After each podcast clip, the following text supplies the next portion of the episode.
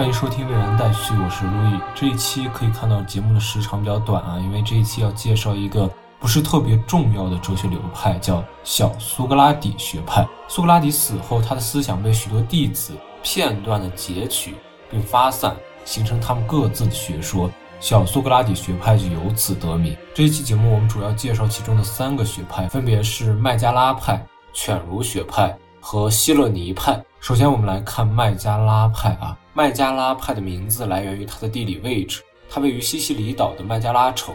它的创始人叫欧克里德，他的门徒叫欧布里德，他俩是麦加拉派的代表人物。他们结合了艾利亚学派的观点，认为苏格拉底所说的善就是存在，而且他们俩啊能言善辩，提出了很多的悖论来反证，只有普遍的东西，也就是苏格拉底的那个善和艾利亚学派那个存在。是绝对真实的，一切与善相对的东西都是非存在，只会让人陷入思维的自相矛盾之中。这一观点很大程度上影响了晚期希腊的怀疑主义学说。我们来简单的看几个他们所说的这些悖论啊，其中有一个叫说谎者悖论，大意就是说，如果有人这样说我在说谎，那他的话是真的还是假的？如果这句话是真的，他就真的在说谎，那这句话就是假话喽，所以说就不是真的。但如果这句话是假的，那就意味着他没有说谎，这句话就是真的了。还有一个悖论叫隐藏者悖论，大意就是说，有人问你啊，你认识你的父亲吗？你肯定回答说当然认识。他又指着一块帷幕，接着问你认不认识隐藏在这块帷幕之后的那个人啊？你当然有点摸不着头脑了，你就回答不认识啊。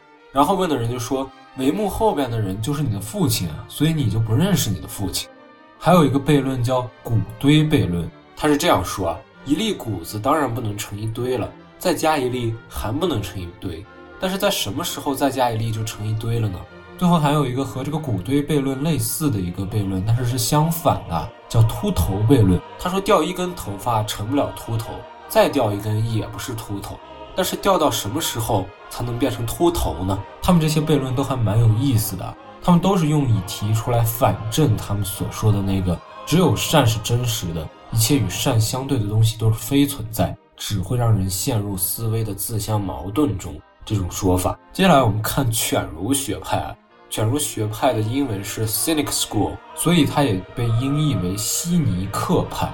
而犬儒二字是来源于它的创始人。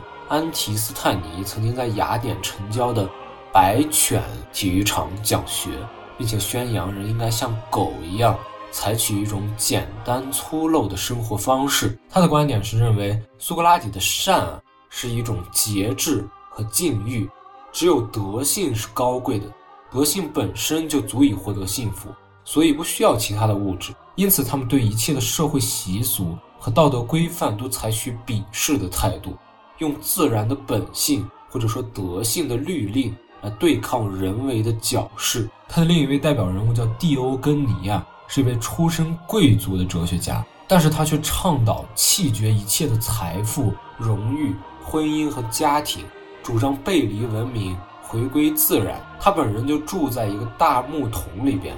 身无长物，甚至过了一段时间，连这个木桶都不要了。他的行为非常乖张啊，经常在白天打着灯笼。别人问他在干嘛，他说他在寻找真正的人。马其顿的亚历山大大帝曾经就慕名而来啊，来到他的木桶前，对他说：“我是亚历山大大帝，我能为你做些什么？”但是他回应亚历山大呢，只是让他走开，因为他站在那儿挡住了他木桶前的太阳。可见犬儒学派的人的风骨还是相当的强健。但是从另一方面来讲啊，这个犬儒主义的主张和行为，其实是反映了一部分底层人对希腊过于发达的文明的厌倦。这种消极的抗议到希腊的晚期就变得败坏，犬儒主义呢也因此滑向了一种玩世不恭。恬不知耻的方向。最后，我们来看一下希勒尼派。希勒尼派的代表人物叫亚里斯提卜，他结合了普罗泰戈拉，在感觉论上发展了苏格拉底。他的主张是，苏格拉底所说的那个善啊，就是快乐；德性问题上的标准啊，就是因人而异的快感。他说，思辨和本质是可笑的，一切都是约定和习惯的结果。他区分了目的。和幸福这两个词。他说，人的行为的目的啊是特殊的快乐，人们为了其自身而追求它；而幸福呢，是一切特殊快乐之和，人们是为了追求特殊的快乐才追求幸福。他还认为啊，肉体的快乐是远胜于灵魂的快乐，所以他主张应该及时行乐。这种把感觉论从认识领域转移到伦理学，只关注情感而非客观事物是否是切真的，认为快乐就是生活的目的，德性就是促进快乐的手段的观点，被我们后来叫做快乐主义。